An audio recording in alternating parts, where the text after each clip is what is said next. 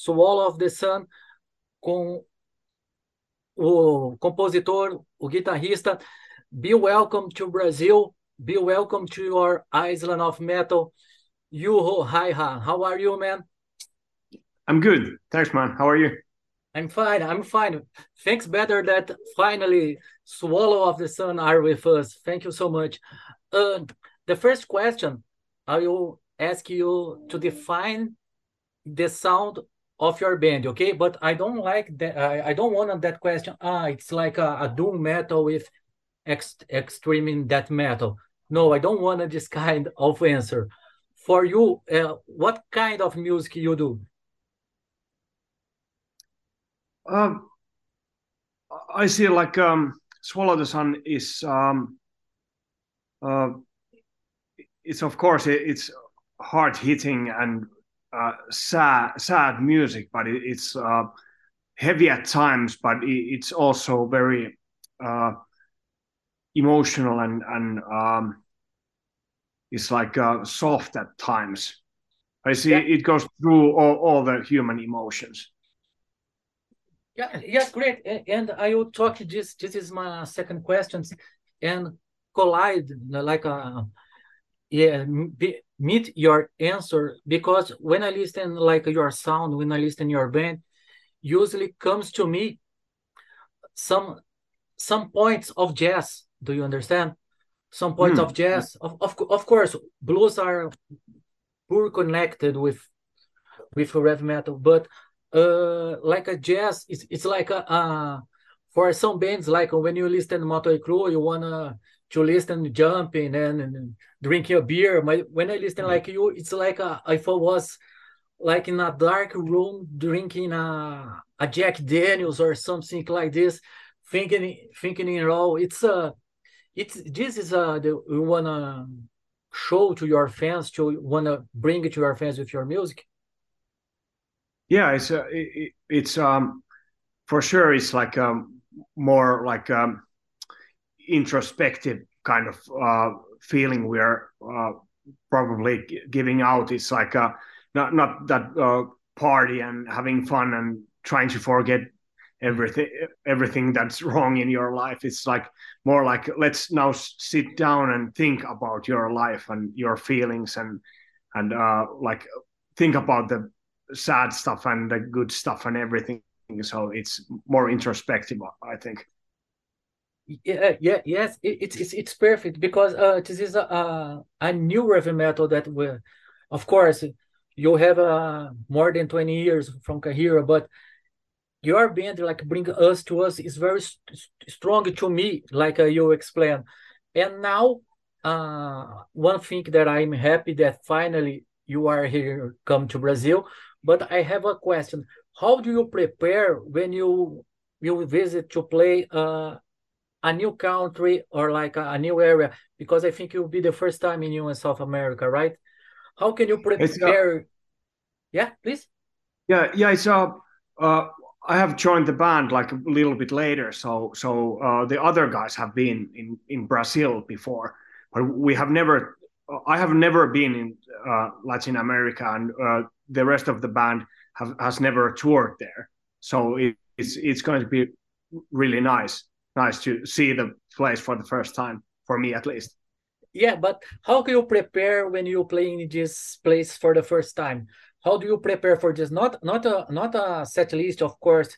It's uh, I think you already have in your mind a set list, but how you prepare when you're saying, oh, I will stay like uh, here in Brazil for the first time how you prepare uh, as a musician to play in a new in new venues in new countries in new festivals and what else?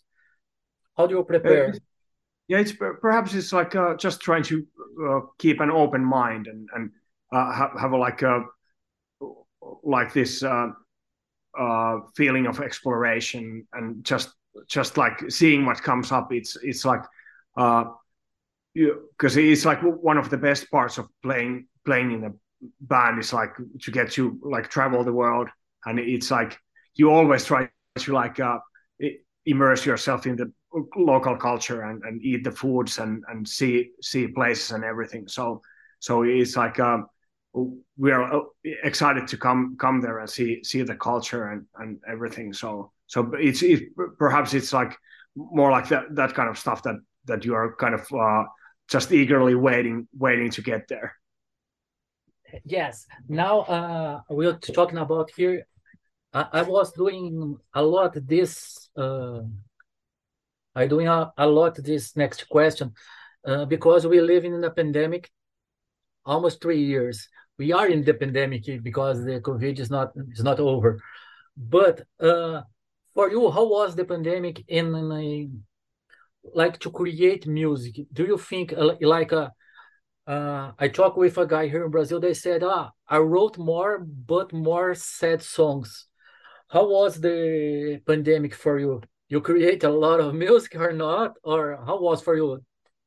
yeah it's like for for us luckily the timing was kind of uh, better than for most other bands because we we just finished touring uh, the la- like the previous uh, album and uh, we just played the last uh, um, shows of the tour and we recorded the last shows and started to like uh, mixing a live album like from that tour so uh, then the pandemic hit, and we were kind of like, uh, okay, we can now just concentrate on mixing and and uh, producing the live album.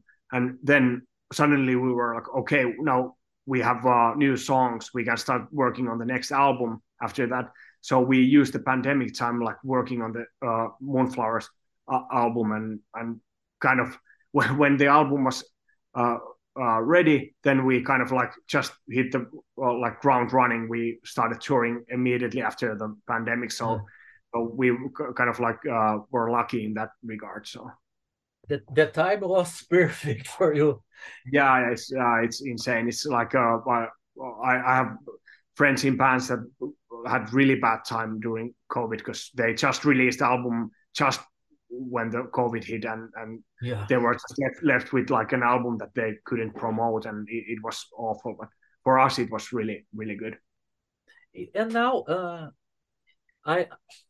I, of course, uh, you, you just uh, talking about Live in Helsinki album. It's not more usually like the bands release a live album because we have like a, a YouTube stream is like a Alcatraz festival or Sweden festival stream the live concert and uh, how was for a, a band like a release uh, official live album? Do, do you think it's uh now is different like from our past when was waiting for uh, a live album for a band? How was now in these days to release this live album?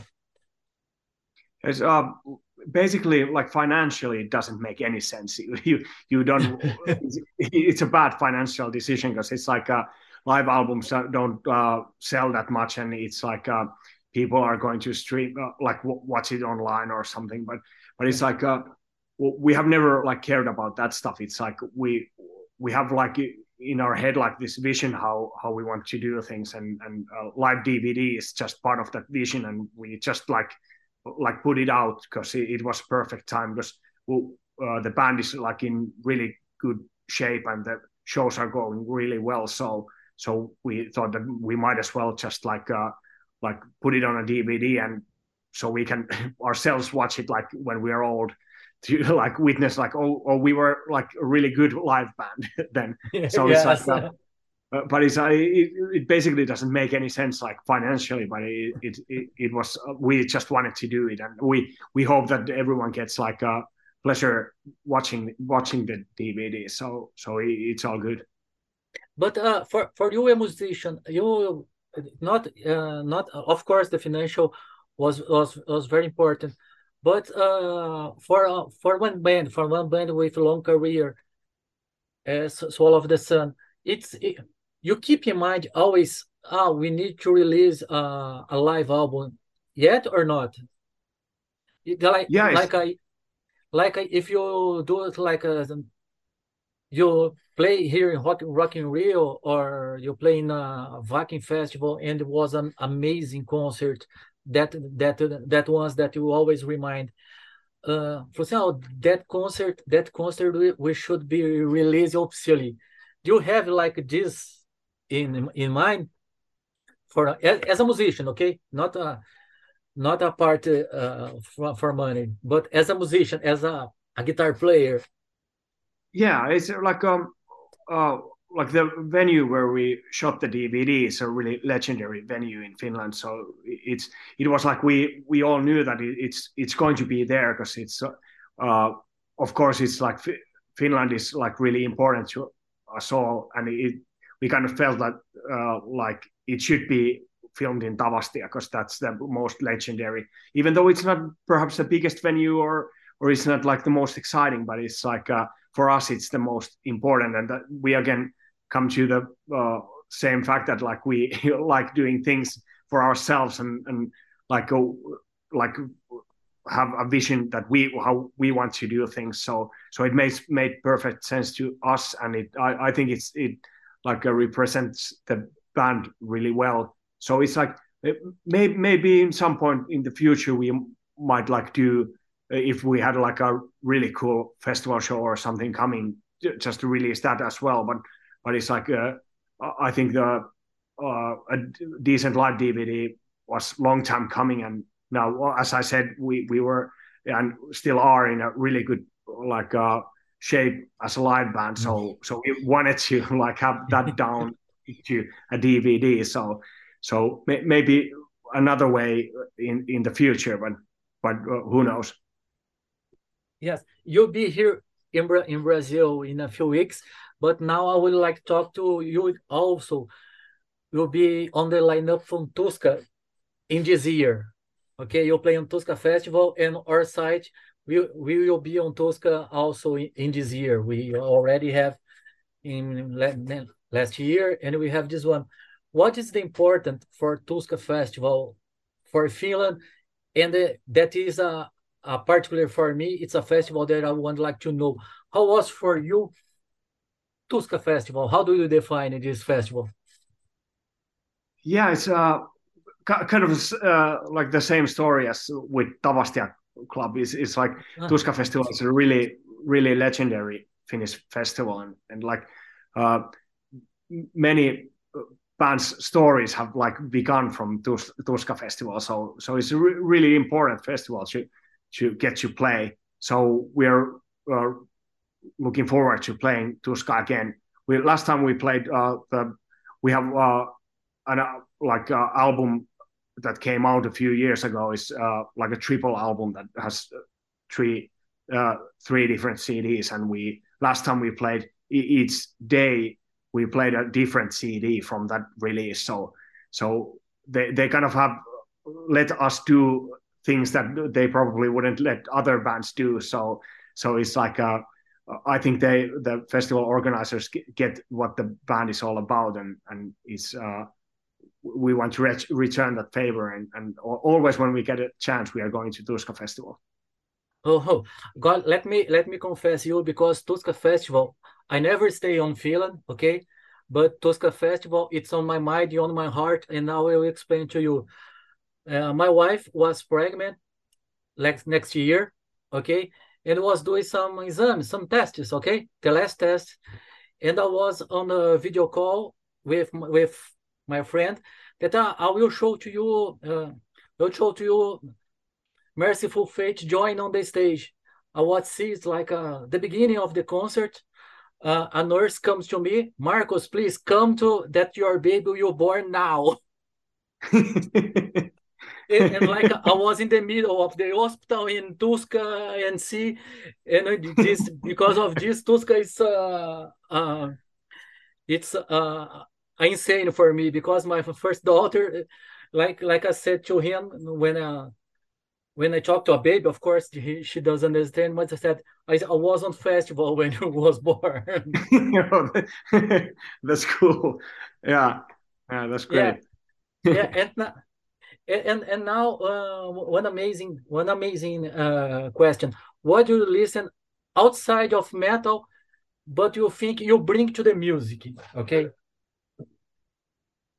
Yeah um i'm always when asked about like what music i'm listening i i'm always like blacking out because it's like i i tend to listen so much different uh music. And like just like maybe one song from some artist and other song from another. But, but maybe I don't I don't know if you know this um, this uh, guitar player from US called Julian Lage. Mm. Yeah, he's really good. I that's what I I usually put on if I'm I want to like listen to something something easy. But it's, I I tend to listen all kinds of music, so so it's like it's all good. If it's a, like played and made from the heart and and it's yeah. uh, and the artist has something real to say about himself or the world then it's like i'm i'm all in. Yeah yeah yeah. I i think the music is just it's it's a lot of come from the heart was a don't, don't have way to that's that it's a, a bad song. Now that is a joke question okay? I love to do the joke question and the the most interesting answer is like a band like yours, like a mixing styles or extreme metal.